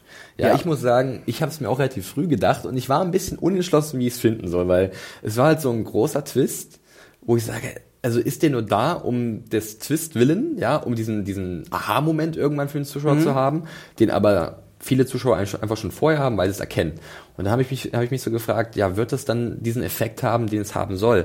Ähm, ich glaube dann aber, dass irgendwann nicht mehr der Twist an sich so wichtig für mich war, sondern die Art und Weise, wie halt wie halt übermittelt wurde. Und das Ja. wurde ja wirklich dann größtenteils durch Rami Malek und seinem sehr guten Schauspiel. Also dieses Entsetzen, äh, was uns schon lange klar war Ja. und ihm erst wirklich klar wurde, das war halt dann doch so gut gespielt, äh, zum Beispiel am Ende der achten Episode Ja. oder halt auch dann in der neunten direkt. Und deswegen war ja dann, glaube ich, auch dieser Fight Club Twist doch relativ gut, wie ich fand. Ja, also er war zwar, wie du auch richtig sagtest, nur wenig überraschend, doch ähm, zuerst muss man wirklich sagen, auch aus der Sicht des Machers, das ist einfach mit voller Absicht, weil das die Leute durchaus ihre da- das, das sehen sollten. Was aber auch daran liegt, dass, dass, dass wir ja als Zuschauer mit in Elliots Kopf sind und ihm ja auch, äh, er fragt uns auch ganz viel. Und äh, manchmal hat man das Gefühl, wissen wir mehr als er, wissen wir weniger als er aus der Sicht. Das ist Es immer. gibt, es gibt ein herrliches Zitat und zwar, äh, als äh, wir, wir sprechen ganz kurz über die Episode 8, äh, wo am Ende halt äh, Darlene und Elliot in einer Szene zusammen zu sehen sind. Ja. Und äh, dann halt Elliot die Zeichen etwas There's never been a faster or easier way to start your weight loss journey than with PlushCare. PlushCare accepts most insurance plans and gives you online access to board-certified physicians who can prescribe FDA-approved weight loss medications like Wigovi and Zepbound for those who qualify. Take charge of your health and speak with a board-certified physician about a weight loss plan that's right for you. Get started today at plushcare.com slash weight loss. That's plushcare.com slash weight loss. plushcare.com slash weight loss. Anders deutet als seine Ja. Gesprächspartnerin ähm, und ähm, dieser einen wunderbaren Kuss auf den Mund aufdrückt und die schockiert Mhm. zurückweicht und sich fragt, weißt du eigentlich, wer ich bin? Ist es schon wieder passiert? ja. Und dann sieht man so langsam, wie das Kartenhaus oder wie, wie das alles zusammenbröckelt für Elliot, weil er langsam sich erinnert. Und er Mhm. Diese weiß, Barrieren, die er in seinem äh, Kopf aufgebaut hat. Richtig. Und er sieht auf einmal, oh, das ist meine Schwester. Das war ja wirklich auch ein großer Moment für den Charakter. Also wir hatten es uns, denke ich mal, auch schon gedacht. Ich weiß nicht, wie es dir ging, Tim. Als sie, ich war mir nicht so sicher, aber als sie, als sie so zurückschreckte, so in dieser Mhm. Art zurückschreckte, wusste ich, okay, das ist nicht nur Zurückweisung, sondern Ja. da steckt was äh, anderes dahinter. Genau. Ähm, und aber es war halt dennoch dann, äh, wie es halt gespielt war von, von Rami Malek, hervorragend. Und Ja. er geht, begibt sich ja dann auch irgendwie nach Hause, um weiter zu recherchieren. Und dann gibt es so eine Szene, wo er halt direkt in die Kamera starrt und die wackelt auch so ein bisschen. Man fühlt sich wirklich fast gepackt, wie als Zuschauer an den Schultern. Und er sagt halt, are you freaking out? Are you freaking out? Weil er weiß Ja. halt selber nicht gerade, wo er ist und was gerade passiert. Und wir sollen halt uns ähnlich fühlen. Und das war schon wirklich sehr gut. Da hat halt dieses Voice-Over sehr gut funktioniert und natürlich Mhm. auch die Darbietung von Rami Malek. Übrigens auch eine nette Referenz an Fight Club. Da Ja. gibt es nämlich auch eine Szene, in der die Kamera genau so wackelt und er, wenn man von Tyler Durden angeguckt wird, und das haben sie da sehr nett übertragen. Ja, auf jeden Fall. Also das war einer der großen Momente der Serie auf jeden Fall. Und da sollte man auch aufpassen. Wenn das jemand jetzt das hier gehört hat, ohne die Serie zu sehen, haben wir ihn vielleicht schon einen großen Moment versaut. Aber wir haben euch gewarnt. Ja. Wir spoilern gnadenlos. Ähm, und machen natürlich damit auch weiter. Also ich fand halt dann wirklich, was sich in der achten und neunten Episode abgespielt hat, ähm, vielleicht so nicht sehr überraschend von dem, was passiert ist, aber halt die Art und Weise, wie es halt übertragen wurde und wie halt gerade auch Rami Malek dann ein paar schöne Szenen bekommen hat, Ja. äh, um diese, dieses Verwirrtsein oder diese Erkenntnis oder diesen Zustand einer neuen Erkenntnis zu übertragen, fand ich halt äh, doch sehr sehenswert. Also es gibt ja dann in der neunten Episode seine Reise in die Vergangenheit, äh, wo er halt zu seinem alten Familienhaus geht und dann auch auf dem Friedhof ist und da tatsächlich sieht, dass äh, sein, sein Vater da begraben liegt und äh, er merkt halt, ja, Mr. Robot, der mich die ganze Zeit begleitet, der existiert nicht. Das ist nur Ja. ein Hirngespinst für mich. Das ist eine, eine Seite von mir vielleicht sogar, äh, die sich irgendwie manifestiert in dem Körper von meinem Vater und mir etwas sagen möchte. Ja. Ich denke, ein Grund, da- dass, dass es auch so gut funktioniert, dass, dass dieser Twist, der eigentlich eben keine riesige Überraschung ist, dass das, dass das tatsächlich so gut funktioniert, ist, weil der Zuschauer so sehr mit einbezogen wird in, in, Elliot, in die Geschichte selbst und, und äh, von Elliot mit einbezogen wird. Er fragt einen ja auch, ob man es ob man es nicht, ob man das schon gewusst hatte. Ja, genau, und, äh, ja. Das ist auch, Did wo du sagst, sowas, ja, ich- und, und dann kannst du als Zuschauer wirklich äh, ihm, ihm, ihm zurück ins Gesicht sagen, ja, ich hab's geahnt, ja, Ja. aber Er sagt, fragt aber äh, sowas, äh, are you in on this oder so? Ja, genau, Bist du ein. Teil von dem Ganzen? Also das wird ja gerade auch ähm, am Ende nochmal in der finalen Episode nochmal wunderbar aufgezeigt, wie halt Elliot von seinem äh, Vater und seiner Mutter und seinem eigenen Ich, äh, die glückliche Familie am, auf dem Times Square gestellt wird Ja. und an die Wand wirklich gestellt wird, im wahrsten, im wahrsten Sinne, und halt irgendwie Hilfe sucht bei uns, bei dem Zuschauer mit Ja. seinem Voice-Over. Und dann halt wirklich nur Mr. Robot sagt, da ist niemand, das bist alles du. Und das war wirklich schon so ein bisschen sehr meta und, äh, Schon, ja. und hat äh, aber doch wirklich Gänsehaut auch bewirkt, muss ich ehrlich zugeben. Also das fand ich, das fand ich gut, wirklich gut gemacht. Ja, mir hat das auf jeden Fall auch sehr gefallen. Ähm, Genau, ja, ansonsten, also das war halt der Punkt, dieses, diese, dieser, dieser doppelte Elliot äh, oder seine Wahnvorstellung von Mr. Robot und äh, halt die große Enthüllung äh, um Darlene, äh, dass das halt seine Schwester ist tatsächlich. Und Ja. es gab ja auch vorher so Andeutungen, weil sie war halt, Darlene war auf einmal mit Angela im Ballettkurs und man hat sich so gefragt, die dürften sich gar nicht kennen eigentlich. wie kommen Warum? diese beiden Ja. Charaktere jetzt zusammen? Das waren schon, das waren so kleine Details, die man auf jeden Fall in der Richtung lesen konnte. Aber gut, ähm, soweit zu den ganz großen Punkten in der Staffel, würde ich sagen. Wenn wir natürlich irgendwas vergessen haben, könnt ihr uns gerne eine E-Mail schicken äh, an podcast.serienjunkies.de und uns eure Meinung nochmal äh, sagen. Ansonsten sprechen wir jetzt nochmal ein bisschen konkreter über das Finale der ersten Staffel. Mhm. Äh, wir haben ja schon ein paar Sachen angesprochen. Äh, die große Frage um, um äh, Tyrell Wellick, wo befindet er sich, was Ja. ist mit ihm passiert. Ähm, wir haben aber auch was anderes angesprochen und zwar äh, Angela, ihre Nebenhandlung, die ja im Finale so eine kleine Schleife, Schleife verpasst bekommt. Ähm, Ja. Und in gewisser Art und Weise nicht, also sie ist nicht abgeschlossen, aber sie ist an einem Punkt, von dem es sehr interessant weitergehen könnte. Ja, und Angelas Handlung war bis dahin, fand ich, sehr, sehr neben der Geschichte Mhm. und es ähm, gehörte bis dahin eher zu den nebensächlichen Sachen und Da muss ich dir recht geben. Also ich mag ja Porsche Doubleday ganz gerne. Ich fand sie auch hier äh, wirklich gut. Ähm, das Problem war halt, dass ihre Geschichte oft mich nicht ganz so fesseln konnte, beziehungsweise Ja, nicht ganz oft, also nicht so oft so. mein Interesse wecken konnte.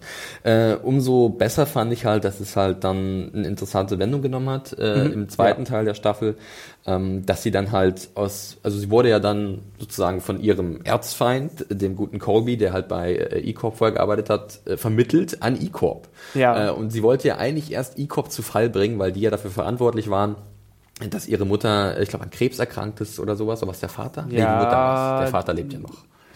wer was Mutter davon? Aber auf jeden Fall. glaube, irgendwas in der Richtung. Der Vater lebt, stimmt, muss Der die Vater Mutter lebt gewesen noch, genau. Es ja. war, äh, die Mutter. Und ähm, da gab es auch so ein Gespräch zwischen ihr und der einen Anwältin, die von der guten, ich muss den Namen kurz spicken. Dürfte weiter unten sein, die waren nämlich nicht so viele Folgen. Genau, dabei. der guten Sakina Jeffrey, die man unter anderem aus House of Cards kennt, Ja. ähm, äh, die hat die Anwältin gespielt und im Gespräch zwischen dieser Anwältin und äh, Angela wurde ja auch so klar, dass halt die Anwältin gesagt hat, du kannst E-Cop nicht besiegen. Äh, du, du mühst dich hier ab, ich habe es schon probiert, du kannst nur verlieren. Und dann habe Ja. ich mir so gedacht, wenn sie jetzt, wie im Finale zu sehen ist, auf der Seite von E-Cop ist, hat sie jetzt sich damit abgefunden und will sie jetzt hat sie, also nimmt sie jetzt diese dunkle Seite der Macht wahr, um mal im, im Star Wars Sprech äh, was zu sagen, ähm, oder ist sie so eine Art Schläfer, die jetzt drin ist im System und versucht irgendwas von innen zu verändern? Letzteres wäre meine Vermutung. Ich hab, sie, sie, sie hat gesehen, dass, dass man, wenn man versucht, gegen E-Corp anzurennen, Mhm. auf eine Wand trifft. Sie sind viel zu mächtig, viel zu groß. Der einzige Weg, sie zu vernichten, ist, sie von innen heraus, Ja. zu, äh, innen einfach zu zerfressen und zu zerlegen. Und das ist, äh, man sagt ja auch, ne, man, äh, man soll sich seine Freundin erhalten und die Feinde noch, noch näher. Und das ist wahrscheinlich ihre Devise, würde ich vermuten. Ja, ich denke mal, das würde dann tatsächlich sehr interessant werden für eine zweite Staffel, wenn man jetzt Angela in einer Position sieht, wo sie sehr dicht dran ist. Als an den- Inside an, Woman an den, quasi, An den, ja. an den großen äh, Chefs und, und, und denen halt, die die ganzen Fäden in den Händen halten. Einer von denen gespielt von Michael Christopher, auch einer meiner Favoriten an Nebendarstellern in dieser Staffel, äh, der den Philip Price spielt, Ja. den großen Overlord von E-Corp. Ja, so Und äh, der hat ja auch wirklich eine sehr interessante Szene mit Angela dann auch im Finale. Äh, es gibt ja diesen, oder es gab, es gab, es gibt ja in der Serie diesen krassen Vorfall, der ja auch äh, dann auch auf die Ausstrahlung von Mr. Robot äh, Einfluss genommen Ja. hat. In dem äh, Finale äh, gab es äh, eine Szene, da hat ein, ja, auch einer aus der oberen Chefetage von E-Corp Stellung bezogen, live äh, vor, vor dem Fernsehen und hat sich dann selbst hingerichtet vor laufender Kamera. Ja. Und äh, die Macher von Mr. Robot haben dann aber gesagt, ähm, da gerade ein sehr fürchterliches Ereignis stattgefunden hat, und zwar gab es einen äh, Atten oder einen Anschlag, ein Mordattentat auf eine Reporterin und ihren Kameramann in Virginia. Genau, ja. Und, das ist äh, auch live vor der Kamera. Live vor der Kamera ja. und die Parallelen waren ihnen zu unangenehm und ich fand es auch war eine gute Entscheidung. Äh, ich glaube, ich hätte das auch irgendwie assoziiert. Ähm, eine sehr schreckliche Sache auf jeden Fall und deswegen wurde das Ding auch erstmal verschoben um eine Woche. Es, war auch sehr explizit dargestellt, ja, muss man ja definitiv. mal sagen. Also äh, es ist gerade vom Gewaltgrad, es ist es passiert, es passiert nicht, äh, es ist zumindest nicht häufig, wenn das das das äh, wirklich was passiert, in dem Szenen, in dem Gewalt dargestellt wird. Aber wenn, äh, sind die durchaus explizit. Genau, und aber um jetzt die Szene als Szene zu bewerten und auch in, im, im Zuge den, der Handlung der, des, der Finalepisode äh, hatte sie ja dann so weit dann diesen Effekt, dass halt Angela an Price gerät. Ähm, mhm, sie war ja. ja die Assistentin von dem, der sich da selbst hingerichtet hatte. Genau. Und äh, Price heißt sie dann irgendwie willkommen. Und das ist ein ganz interessantes Gespräch, weil der Price ist jemand, der auch sehr äh, emotional befreit ist, der dann sogar sagt, dass die Familie des Toten wahrscheinlich besser dran ist, da er jetzt tot ist. Ja. Und er war eh kein guter Mensch. Und dann tritt er ein paar Sekunden später in so einem sektenähnlichen Bau schon fast auf einer Pressekonferenz vor seine Mitarbeiter und vor versammelte Journalisten und äh, drückt jetzt sein Bedauern und seine Trauer aus. Und äh, das war halt, war halt auch so ein total grotesker Moment, der, der mich auch nicht wirklich äh, hat ruhen lassen. Also irgendwas hatte der mir dann auch ja, ausgeweckt. Grotesk trifft es auf jeden Fall gut. Er ist, wenn man ihm eins unterstellen kann, er ist definitiv moralisch flexibel. Ja. Also moralisch flexibel ist eine sehr schöne Beschreibung. Ja. Also er, er ich finde, er verkörpert das, was E-Corp für die Leute ist oder was was was Evil Corp ja letzten ja. Endes ist das verkörpert er, finde ich, voll und ganz. Ist ja auch das nochmal als interessanter Fakt dazu, oder was man ja auch merkt, wenn man bei Elliot im Kopf ist, hört man ja auch die Leute immer Evil Corp sagen, was er am Anfang einmal erklärt ist, er, er, dass er das für sich in seinem Kopf immer ergänzt. Und deswegen hört der Zuschauer, weil er auch in seinem Kopf ist, auch immer Evil Corp. Ah ja. Ah ja, okay, cool. Das, ähm, das, das, ist, das, das ist auch, ähm, erhalten sie auch konsistent, äh, konsistent über die ganze Serie. Naja, wie gesagt, Price ist eine sehr, sehr, also eine Figur, die sehr spät eingeführt wird. Vor allem. Ja, sehr spät. Und wenn dann wirklich auch nur in kurzen Szenen, es gibt eine coole Szene auch mit zwischen ihm und äh, Velik, äh, wo halt auf Velik gesagt wird, dass er halt nicht auserkoren wird, ja. um hier die äh, Geschicke zu leiten. Äh, auf jeden Fall ein Charakter der Philip Price, den ich gerne wiedersehen will und gerade auch ja. gerne im Zusammenspiel mit Angela, glaube ich. Also ich, gerade bei ihrem Handlungsstrang bin ich sehr gespannt, wie der in der zweiten Staffel aussehen wird. Äh, generell zur zweiten Staffel lässt sich ja so viel sagen, dass Sam Ashmael ja auch in dem besagten Interview, was wir schon erwähnt haben, gesagt mhm. hat, dass äh, das schon so wie eine Art Film aufgebaut werden wird und dass wir jetzt wahrscheinlich in der zweiten Staffel den der Anfang des zweiten Aktes eines normalen Films ja. zu sehen bekommen werden. Das wäre ja so eine Art Konfrontation. Also irgendwas muss ja nicht nur für Elliot wahrscheinlich, der sich an den Konsequenzen stellen muss seiner seiner Aktion, ja. äh, sondern eventuell auch für Angela, die jetzt an einem ganz neuen Ort ist, äh, mittendrin in der Höhle des Löwen und eventuell vor ungeahnte äh, Herausforderungen gestellt wird. Ja, sehr, das wird, das wird auch eben ihre, ihre moralischen Grenzen da, die, die werden gefordert werden, denn bei so einem Vorgesetzten, ich muss sagen, was, was, was mich im Vergleich zu, zu Tyrell, nämlich ihn, ihn noch, sagen wir mal, einfach mal böser erscheinen lässt, um es in einem simplen Wort auszudrücken, ist einfach, dass, dass Tyrells Verkühlung kalkulierend wirkt, aber ähm, darum auch kein Hehl macht. Ja. Michael Christopher. Price setzt dazu ein Lächeln auf. Das ist so ein Märchenonkel, so ein Opa. Ja. So ein Opa-Typ. Der wirkt so freundlich, so nett. Ja, und vollkommen richtig. Kann bei den bösen Dingen, die er sagt und den, den herzlosen Dingen, die er sagt, kann er, grinst er die Leute und lächelt sie noch freundlich dabei ja. an. Und das macht es, glaube ich, noch ein bisschen unheimlicher vielleicht sogar als, ja. als Wellig. Weil bei Wellig weißt du das, was nicht stimmt. Und wenn du den Charakter von Michael Christopher zum ersten Mal siehst oder immer wieder siehst, egal wann du ihn siehst, du denkst nie im ersten Moment, der sieht böse aus. Nein, ganz im Gegenteil. Das ist so ein netter älterer Herr, der am Teich sitzt und Enten füttert. Äh, und, und, er betont seine Sätze ja auch so. Es, ja. ist, es ist, alles, alles ähm, an, an ihm deutet eigentlich auch für auf einen freundlichen Menschen hin, aber das, was dann an Worten dabei herauskommt, ist äh, das genaue Gegenteil eigentlich. Genau, so sieht's aus. Ja, dann äh, noch zwei Dinge zum Finale, die wir zu besprechen haben, Tim. Mhm. Und zwar, ich habe es gerade schon gesagt, äh, Konfrontation äh, für unseren äh, Hauptcharakter Elliot. Äh, es gibt ja dann die abschließende Szene mit ihm äh, auf dem Times Square äh, in New York. Um ihn herum tausende Protestanten. Äh, man sieht ja in der ganzen Episode auch gerade am Anfang und zwischendurch in Montagen, dass die Weltwirtschaft bröckelt. Äh, überall ja. stellen sich halt äh, Staatsoberhäupter der Krise. Natürlich auch geschickt gemacht, äh, irgendwelche Footages halt oder irgendwelche Berichte aus Nachrichten zusammengeschnitten Ja, die auch alle diese, sehr passend wirken. Die sehr ja. passend sind, auch die gute Angela Merkel, also sieht man in einem kleinen Ja, stimmt. Clip. Ja, ich glaube aber nicht, dass sie gecredited wurde. Ähm, nee. Auf jeden Fall, man sieht halt, wie er dann durch diese Massen taumelt und äh, wie er dann halt von seinem eigenen Ich, Mr. Robot, halt konfrontiert, konfrontiert wird. Und ähm, der lässt sich ja dann zu einer riesigen Tirade hinreißen. Ne? Das das alles nicht Realität ist, was bis jetzt da war. Und Elliot möchte am liebsten alleine bleiben, aber alles um ihn herum ist eigentlich ein Kingdom of Bullshit, ja. ja. O-Ton von Christian Slaters Charakter. Äh, wie hat dir dann nochmal dieser große, ja, Monolog gefallen von Christian Slater am Ende? Schon sehr stark. Also gerade äh, Christian Slater hat ist er kriegt eigentlich auch ähm, also man, man würde nicht sagen, er, er geht im Vergleich zu Rami Maleks Person, äh, Performance geht er nicht unter, aber man manchmal man, man tendiert dazu, ihm weniger Credit zu geben, als ihm eigentlich gebührt. Ja. Denn es, es war einfach ein, ein, ganz, ganz, ganz starker Moment, den er wunderbar dargestellt hat. Da sprichst du wahre, Wörter, wahre Worte, wenn es um Christian Slater geht, weil der hat ja wirklich in den letzten Jahren nicht ganz so viel Glück gehabt. Der Serientod. Der, der, der, der personifizierte ja. Serientod und auch seine Filme. Er hat sich, er hat ja generell immer eher kleinere Filme gemacht. Ne? Ja. Und das war ja auch mal sehr sympathisch und ich mag ihn echt auch von seiner Art. Äh, und ich fand es gut, dass er jetzt auf einmal so ein kleines Comeback halt feiern konnte. Ja. Mr. Sehr Robot. Schön, ja ich fand, äh, war eine schöne Rolle. Äh, am Anfang der zehnten, nee, der Anfang der neunten Episode gibt es ja noch so einen Rückblick äh, zu Christian Slater äh, und also wie er der Vater war von Elliot in seinem kleinen Elektroladen ja. namens Mr. Robot. Ähm, das war Surprise. auch. Wer, wer hätte das gedacht?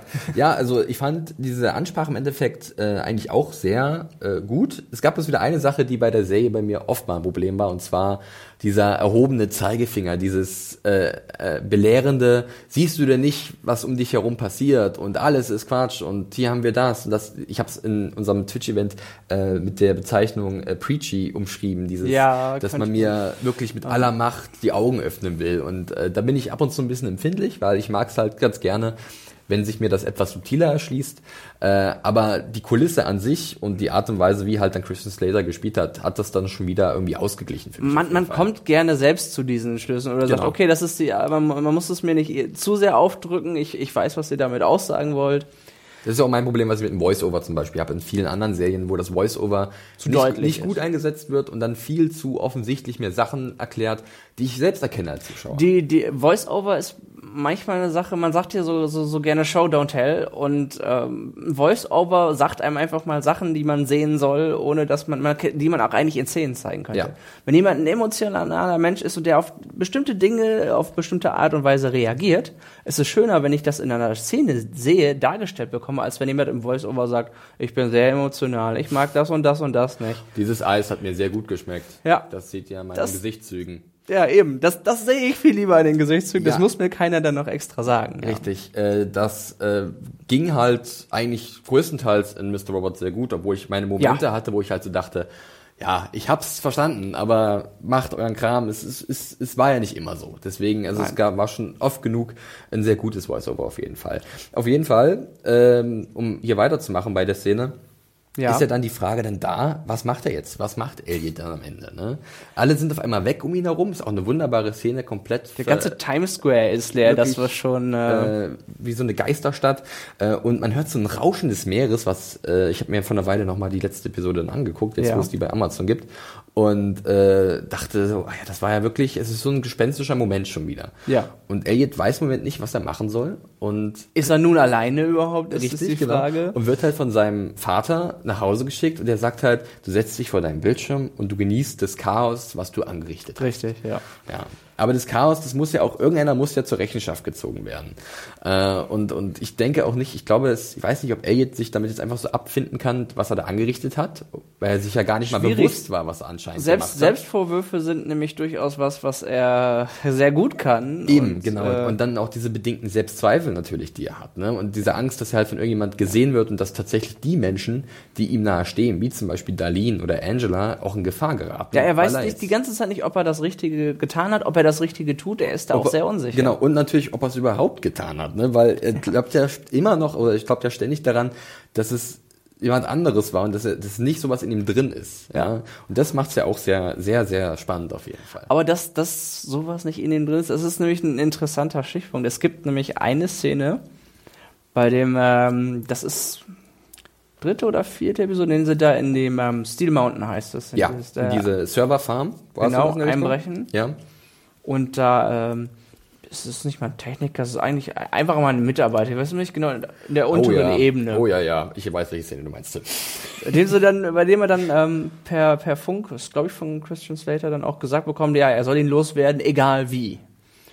Und da, äh, es, ist, es ist fast schon eine Tirade. Er macht den, er, er stutzt den so aber gemein, auf so gemeine Art zurecht. Und in, dieser sehr ruhigen und, und durchdachten Art, die schon, also wo der Diss. Ja, er weiß so, genau, so, was das ist. Irgendwie so fast schon subtil und, und, und total. Äh, er schreit ihn nicht an, er guckt nicht böse, ja. er sagt ihm das ganz, ganz, ganz äh, bedacht, rattert er runter und weiß genau, diese Worte werden den treffen. Ja, letztlich sagt er sowas wie, ja, würde sich denn jemand dafür interessieren, wenn du stirbst oder wenn du ja. nicht, wenn du, wenn es dich nicht mehr gibt?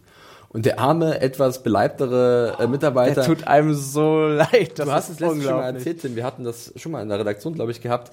Äh, liebe Zuhörer, er kennt die Szene aus den Simpsons, als ja. Ralf sein Herz bricht, weil Lisa nicht mit ihm zusammen sein möchte. Genau. Äh, und genau so eine Szene ist, dass du kannst anhalten mit ja. der Fernbedienung und siehst ganz genau, wann das Herz dieses armen Mitarbeiter von dieser Serverfarm bricht. Genau, und das ist eben die Szene, wo man sagt, okay, man kann, äh, kann man ey sowas zutrauen? Durchaus, aber ja. dann ist auch gleichzeitig die Frage, wer hat ihm das, wer hat ihm dazu geraten, dass er das jetzt tut und ihn los wird? Die Christian Slater-Persona ja. also sein Vater. Sein Vater steht ja auch vor allem für so ein bisschen für, für das, was ihm, äh, das, was er selbst, Elliot ist zögerlich, aber die Christian Slater-Persona, die, die zögert nicht, die macht alles, die packt alles an, egal ob es äh, Leuten vom Kopf stößt, egal ob man jemanden dabei verletzt und es geschah ja mehr oder weniger in seinem Auftrag. Also ja. es ist, ich würde sagen, es, es steckt schon in ihm drin. Es, es, es steckt, äh, sein, sein Vater steckt ja in ihm drin und dementsprechend auch diese Seite. Ja die durchaus anderen Leuten, ähm, äh, die durch rücksichtslos, ja. äh, durch Schaden, rücksichtslos Schaden zufügen kann auf jeden Fall. Wenn, wenn sie davon überzeugt ist, dass vielleicht das große Ganze, das Übergeordnete äh, wichtiger ist ja. als, als das äh, Schicksal einer Person. Genau. Wichtiger als das Kingdom of Bullshit. Ja. Und er, ja. Kan er, er kannte den ja auch nicht. Sind die Leute in seiner, in seiner Umgebung, die ihm wichtig sind, die beschützt er, aber jemanden, der, der eben, zu dem er keine Beziehung hat, Genau, also und jetzt haben wir ja dieses Ende, wo, wo halt dann wirklich die komplette Weltordnung auf dem Prüfstand steht und ja. äh, sich vieles verändern wird und sicherlich auch jemand äh, dafür Verantwortung übernehmen muss. Äh, es gibt aber noch diesen kleinen abschließenden Moment, und zwar, als er dann tatsächlich zu Hause sitzt vor seinem Bildschirm und sieht, was er angerichtet hat oder ja. was der Mr. Robot in ihm angerichtet hat. Mhm. Und dann klopft es an der Tür. Ja, das war ein sehr spannender Moment. Äh, es gab übrigens nebenbei äh, wird ein sehr schöner, äh, sehr schöner Song gespielt von, ich habe es extra nochmal rausgesucht, Alabama Shakes, mhm. Sound and Color. Ähm, der war sehr cool. Und dann klopft es halt an der Tür und man ist gespannt, wer denn da steht. Er jetzt steht auf, ja. öffnet sie und ja, Fade du? to Black. Ja, nee, man sieht halt leider ja. nicht, wer da steht. Und ja. ich glaube, also so ging es mir zumindest, äh, ich habe in dem Moment an, an äh, natürlich niemand geringeren als den guten Tyrell Wellick gedacht. Es ist die naheliegendste Vermutung, dass es Wellick ist, aber so ich die Serie fast schon kenne, ich glaube, ich kann mir nicht vorstellen, dass er das ist, aber es ist natürlich, es war die Person, die die gesamte Episode gesucht wurde. Wo ich die Frage ist, äh, lebt sie noch, wo ist sie? Ja. Deswegen, es, es, es würde zwar natürlich Sinn machen und es wäre naheliegend, dass er es ist, aber ja, so ich richtig hat, kann ich nicht dran glauben. Ja, ich hatte auch noch so ein bisschen an Angela gedacht, äh, ja. als, als Es, als es, Aber wäre das so eine Überraschung? Es, es, es, es muss irgendwie eine Person sein, die ihn, äh, die, deren Präsenz ihn schon erschüttert, ja. denke ich. Dann, also dann gibt's nur einen Kandidaten, an den ich noch denken würde, und zwar äh, den guten BD Wong in der Rolle. Das ist äh, äh eine gute Theorie, der, der ich, ja. des White Rose. Ähm, ja. Über den sprechen wir jetzt gleich sofort. Das passt eigentlich ganz gut, dieser Übergang. Also wir sind gespannt, wer sich hinter der Tür oder beziehungsweise vor der Tür befinden wird in, äh, in der zweiten ja. Staffel. Ähm, aber spielen wir das mal durch, dass es eventuell tatsächlich der BD Wong-Charakter White Rose ist. Mhm. Äh, und da können wir gleich über den Epilog sprechen von diesem Staffelfinale. Ja. Äh, der ein bisschen überraschend kam. Irgendwie, die Tür wird halt von Eld geöffnet, aber wir sehen nicht, wer da steht. Schwarzer. Bildschirm, ein paar Credits. Und dann gibt es aber einen Übergang in eine Szene, die fantastisch gefilmt ist. Ist, glaube ich, auch eine meiner ja. Lieblingsaufnahmen in der gesamten ersten Staffel. Es ist ein einziger langer Shot. Richtig. Ähm, ja. Die Kamera äh, folgt einem Auto und dann sieht man den Hinterkopf von einer Figur, man kann sich entdecken, wer es ist. Und dann befindet man sich so einen riesigen Bau und ich muss sagen, das ist wie so ein, wie so ein elitärer Club, der mich so ein bisschen mhm. an sowas wie so ein Freimaurer Sekten ja, oder so erinnert so, hat. Auf jeden Fall ein sehr elitärer Club. Ja, also. und, und also wirkte alles so ein bisschen sehr speziell und, und als, als ob hier die Leute sitzen, die halt alle Fäden in den Händen halten, die großen Strippenzieher der Welt. Und es hat so gleich so eine echt unheimliche äh, Aura gehabt. Es, es, es ist unglaublich, wie sie mit, mit wenigen, beziehungsweise halt einem Shot und wenigen Bildern dem, diese Assoziation im Zuschauer wecken können. Aber da sieht man dann, wie, wie vielen Details, wie wie bedacht und wie gut die ausgewählt sind, um, um mit, mit Bildsprache und, und, und wenigen Darstellungen direkt dem Zuschauer das Gefühl zu geben, was da passiert. Oder genau, passieren könnte. Was passieren könnte, genau. Was passiert ist, dass wir halt diesen Charakter sehen, den wir folgen, über der Schulter sozusagen. Ja. Äh, und das ist tatsächlich BD Wong, der, äh, den wir, sagen wir es so, ein paar Episoden vorher, und zwar in der achten Episode, in einer ganz anderen Form gesehen haben. Richtig. Und zwar besuchte Elliot da ähm, eine, ja, wie so, wie so ein Technikladen, wollte sich da mit dem Anführer oder, Oberhaupt ähm, einer chinesischen, eines chinesischen Hacker-Netzwerks treffen. Genau. War das so in die Richtung? White Rose. Äh, genau, White genau, Rose. Genau. Und äh, dann tritt halt dieser Charakter auf und es ist BD Wong äh, als Frau verkleidet. Ja. Ähm, sehr speziell, äh, ein Charakter, der halt sein Leben perfekt eingeteilt hat. Sehr minutiös, ja. Wirklich im wahrsten Sinne. Äh, alle, jede Minute bimmelt seine Uhr und sagt ihnen, dass eine weitere Minute um ist, damit sie halt perfekt, effizient ja. denken kann. Und es gibt ein, so ein bisschen so ein Gespräch, ja, weil sie halt irgendwie einen ersten Rückzieher gemacht haben für den großen Hack von Elliot, mhm. äh, aber nach wie vor halt schon ihn wollen, dass halt dieser Hack statt, stattfindet. Und da fragt man sich, warum wollen die das? Also ist schon sehr mysteriös.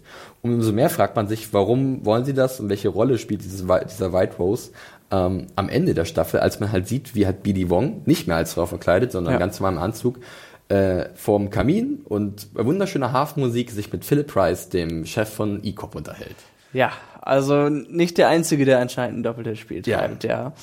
Ja. Die Frage ist vor allem auch, was, was ist, ist er jetzt nur ein, Bauer in deren Spiel? Denn äh, er spricht vor allem in seinem ersten Gespräch von, mit Elliot auch äh, ziemlich von oben herab ja. mit ihm. Nach, ah, verstehst du nicht, was ich dir erkläre? Siehst du es nicht? Verstehst du es nicht? Du hast mir jetzt drei Fragen gestellt, die die Konversation nicht vorangetrieben hat und so. Also, Richtig. Ich habe nicht so viel Zeit. Komm, komm zum Punkt. Genau, also er, er ist wirklich, er spricht halt sehr von oben herab mit ihm, als ob er, also er wesentlich wichtiger ist als dieser, dieser kleine Mensch, der da vor ihm steht. Ja. Ja, und dann sitzen sie zusammen in einem Club, der anscheinend auch die Fäden der Welt aufeinander hat äh, und zieht. Und man ist erstmal überrascht, Price scheint zu wissen, wer derjenige ist, der. Und er will sich darum kümmern, beziehungsweise E-Cop wird sich darum kümmern, wie sie es immer machen, wenn sowas passiert, ja. Wieso? Dann ist natürlich die erste naheliegende Frage, wieso sollte er sein eigenes riesiges Empire es wird ja nicht zu Fall gebracht, aber äh, E-Cop ist doch schon der größte, der, also wenn sie neu die, die, die Gesellschaft neu strukturieren wollen und vielleicht dadurch einen Vorteil haben, haben möchten, Sie sind doch schon an der Spitze gewesen. Warum sollten Sie das nochmal zu Fall bringen, um es neu zu strukturieren? Das macht für ein kleineres Unternehmen, das vielleicht in irgendwas Bestimmtes investiert, mehr Sinn. Ja. Aber für einen Konzern, der bereits die, an der Spitze hat, steht, ja.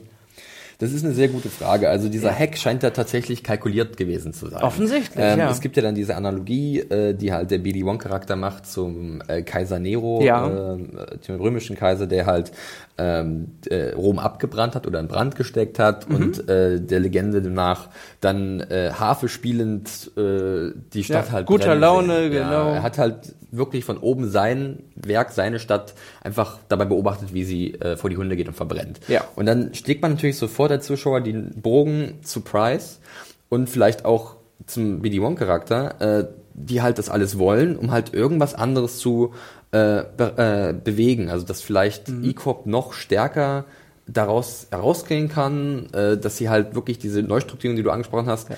zu ihrem Vorteil äh, gestalten können. Aber die Frage ist, warum? Das ist wirklich ja. eine legitime Frage. Wenn du eh schon alles hast, wenn schon eh, eh alles so läuft, wie es laufen soll, warum jetzt nochmal diesen Hardcut machen, diesen Reset? Richtig. Ja. Das ist, das ist die große Frage, die man, denke ich, auch so ohne weiteres leider noch nicht beantworten Und dann fragt man sich ja. natürlich auch, BD Wong ist es halt, ist er halt auch ein Inside Man? Also ist es jemand, der von innen irgendwas zerstören will? Oder, oder ist doppelte wirklich, Inside Man? Oder das ist er so schwer auch zu sagen. ein, ja. einer, der halt einfach nur Macht will? Also es ist, es gerade diese letzte, der letzte, also der Epilog, die letzten Szenen da, ähm, die werfen nochmal viele Fragen auf, viele spannende Fragen für die zweite Staffel, wo wir jetzt auch nur spekulieren können. Ne? Mehr ist da ja, nicht möglich. mehr ist da nicht Ähm, drin, denke ich, ja. ja, gut, das haben wir getan, Tim. Und Mhm. äh, ich sehe auf meinem Zettel, äh, dass wir äh, soweit alles abgearbeitet haben, was wir bereden wollten. Äh, die Uhr sagt auch schon ein bisschen mehr als eine Stunde. Wir wollen es ja auch nicht zu lang werden lassen. Mhm, Deswegen würde ich sagen, äh, beenden wir hier diesen Spoiler-Part. Äh, ich hoffe, liebe Zuhörer, dass wir ein paar Sachen für euch klären konnten oder zumindest ein paar äh, Denkanstöße geben konnten. Mhm. Äh, wir haben auch ein bisschen gesagt, was wir schon uns von der zweiten Staffel wünschen. Ähm, mal gucken, ob was davon wahr wird. Ja, mehr Ja. Wellig sind wir, glaube ich, beide, wären wir, glaube ich, beide sehr Definitiv, happy. der visuelle Stil wird sich nicht verändern. Ich habe auch einmal, der, der, der Ashman hat in seinem Interview auch gesagt, dass der, dass die Leute schon ungeduldig mit ihm am Set äh, geworden sind, weil er jedes Mal irgendwelche Shots angehalten hat und gesagt hat, können wir nicht noch das Die Detail Details, ja, reinmachen genau. und ist das nicht, können wir mich mit dem Frame noch mehr aussagen und aber er freut sich, wenn die Leute seine Serie auseinanderpicken. Der Ja. nennt das, äh, er nimmt das als Kompliment auf, wenn, wenn, wenn, wenn wirklich jeder Frame für Frame analysiert wird, denn er versteckt aber auch sehr viel Ja. da drin und denke, das wird er auch beibehalten. Ich denke auch, ich, aber äh, wenn ich mich erinnern kann, ich habe auch in demselben Interview gelesen, dass er jetzt natürlich weiß, dass wahrscheinlich in der zweiten Staffel die Leute noch aufmerksamer an seine Serie gucken werden, weil sie wissen ja. Ja. jetzt, dass vieles einen doppelten Boden hat, dass vieles Richtig. irgendwie äh, versteckt ist und viele kleine Anspielungen zu finden sind, dass man ganz genau aufpassen sollte und damit man halt wirklich alle Details mitbekommt, ja. Ähm, gut, dann geben wir jetzt noch mal ganz kurz den Hinweis äh, zu Mr. Robot, dass ihr halt bei Amazon Prime Instant Video seit dem 20.11. äh, sehen könnt. Die erste Staffel ist da frei verfügbar für alle Prime-Kunden. Äh, in der Original, im Originalton äh, und auch ja. in der Synchrofassung, in der deutschen Synchronisation. Da hat uns der gute Daniel äh, noch eine E-Mail geschickt, äh, der sich auch für den informativen Twitch-Stream vom letzten Freitag bedankt hat. Der wollte nämlich ganz kurz wissen, ob wir noch äh, auf die deutsche Synchro eingehen äh, könnten und ob wir glauben, dass die Serie auch gut im deutschen Fernsehen ankommen wird oder bei uns halt im Fernsehen. Ja. Ähm, zur deutschen Synchro kann ich nur so viel sagen. Ich habe mal kurz reingeguckt und es war gut. Ich habe auch generell viele positive Sachen gehört zur deutschen Synchro. Ähm, von Amazon. Ich meine auch, dass von Fear the Walking Dead die deutsche Synchro auch nicht schlecht war. Es gab halt so ein paar Tonabstimmungsprobleme. Äh, ihr könnt euch vielleicht erinnern, Ah, okay. liebe Zuhörer, beim Ja. Fear the Walking Dead Podcast hat Hannah da mal ein paar wahre Worte gesprochen, weil halt irgendwie die Schritte und die Hintergrundgeräusche ein bisschen übersteuert waren. Das ist halt nicht schön. Ah. Aber die Synchronsprecher, die waren sehr solide. Und äh, mein erster Eindruck und das, was ich halt gelesen habe von Mr. Robot bei Amazon äh, auf Deutsch, äh, ist halt ähnlich. Also ich glaube, wenn ihr nicht so das Englisch mächtig seid, solltet ihr da auch auf eure Kosten kommen auf jeden Fall. Und jetzt natürlich die Frage, die Daniel noch stellt, äh, ob das Format bei uns im deutschen Fernsehen gut ankommen würde. Ähm, was denkst du, Tim? Das ist eine schwierige Frage, aber die man nicht ganz einfach beantworten kann, weil es ist, es ist schwer vorauszusagen. Es ist äh, eine sehr komplexe Serie, die auf jeden Fall, ähm, da darf man keine Folge verpassen. Das ist schon mal eine, eine Voraussetzung. Das heißt, wenn die hier ausgestrahlt wird, vor allen Dingen, zu welchem Sender passt sie, ist eine gute Frage. Sie passt vom, äh, wieder vom Anspruch her Tele durchaus. 5, ganz klar. Ja, Zwischen, ja, die- zwischen Sharktopus und WWE Richtig. Raw läuft äh, Mr. Robot. Ja, das, das wird bestimmt super funktionieren.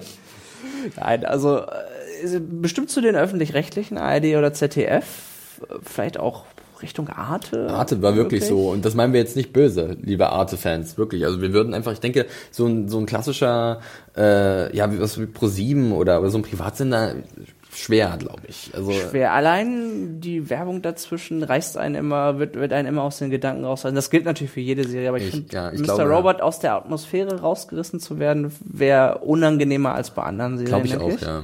Ist gut, wenn man das wirklich am Stück sieht, was da passiert. Ja.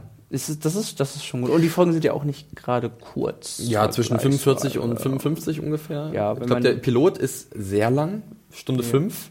Ja, der war länger auf jeden Fall. Ähm, da muss man halt sich vielleicht auch ein bisschen durchkämpfen. Aber ich kenne, viele haben auch gesagt, dass halt gerade dieser Pilot so wirklich der, der Stein des Anstoßes ist. Wenn man den sieht, dann waren sehr viele Leute extrem gefesselt und wollten sofort wissen, wie es weitergeht. Dann weiß man eigentlich, finde ich, bei den, gerade bei den Piloten auch sehr gut, äh, oder man kann sehr gut einschätzen, ob einem der Rest der Serie gefallen könnte und oder auch nicht. Genau. ich. Äh, ja, deswegen, äh, ob es jetzt im Free TV irgendwo gut ankommen würde, wissen wir nicht so wirklich. Braucht vor allem auch mal eine Das gute ist- Sendezeit. Das Ja. ist dann auch so die Sache. Wir sind schon, glaube ich, ganz froh, dass es halt bei Amazon ist, beim großen VOD-Anbieter, äh, wo man ja auch relativ günstig dann sehr viele tolle Serien sehen kann. Ich Und, denke, da ist äh, es definitiv erstmal gut aufgehoben. ist es da ganz gut aufgehoben und ich hoffe und denke, dass es das im Publikum finden wird. Ja. Gut. Ja, das war die E-Mail vom Daniel. Danke dafür nochmal. Äh, wir sind dann mit unserem Programm durch, äh, mit unserem kleinen Spoiler-Podcast, klein, klein ist auch relativ, äh, zu Mr. Robot zur ersten Staffel, ähm, die ihr halt, wie bereits erwähnt, zum allerletzten Mal bei Amazon Prime Instant Video sehen könnt. Schaut da mal rein, falls ihr es noch nicht getan haben solltet. Falls ihr jetzt doch den Podcast gehört habt und es noch nicht getan haben solltet, dann tut es mir leid, aber wir haben ja gesagt, dass wir spoilern. Ja, das stimmt. Keine Gnade. Gut, äh, ja. äh, Abschließende Worte, wie immer, ganz gerne Feedback an podcast.serienjunkies.de oder irgendwie über die sozialen Netzwerke. Ihr könnt natürlich da auch uns beide finden, äh, zum Beispiel bei Twitter, Tim. Ja. Wo findet man dich da? Und zwar unter @quacklesays. At Quackle Says, genau. Und mich findet man äh, unter dem Hashtag, äh, Hashtag sag ich schon, äh, Excelmania. nee, unter dem, unter dem Handle at John Ferrari. Also falls ihr noch irgendwelche Fragen habt oder irgendwelche Anregungen, Feedback, dann immer her damit, immer ran. Äh, ansonsten wünschen wir euch natürlich viel Spaß mit allen unseren anderen Podcasts. Checkt mal unseren YouTube-Kanal aus. Äh, Highlights zum Twitch-Event sollen demnächst folgen. Wir haben da ja ein paar kleine Clips vorbereitet und äh, da werden nochmal so ein paar die Stärken aufgearbeitet von Mr. Robot. Ja. Äh, freut euch darauf, wenn die abrufbar sind. Und äh, dann könnt ihr euch die natürlich bei uns online anschauen. So, soweit so gut. Das waren wir mit unserem Podcast zu Mr. Robot. Wir verabschieden uns und äh, sagen Goodbye, Friend. Danke fürs Zuhören. Tschüss. Ciao.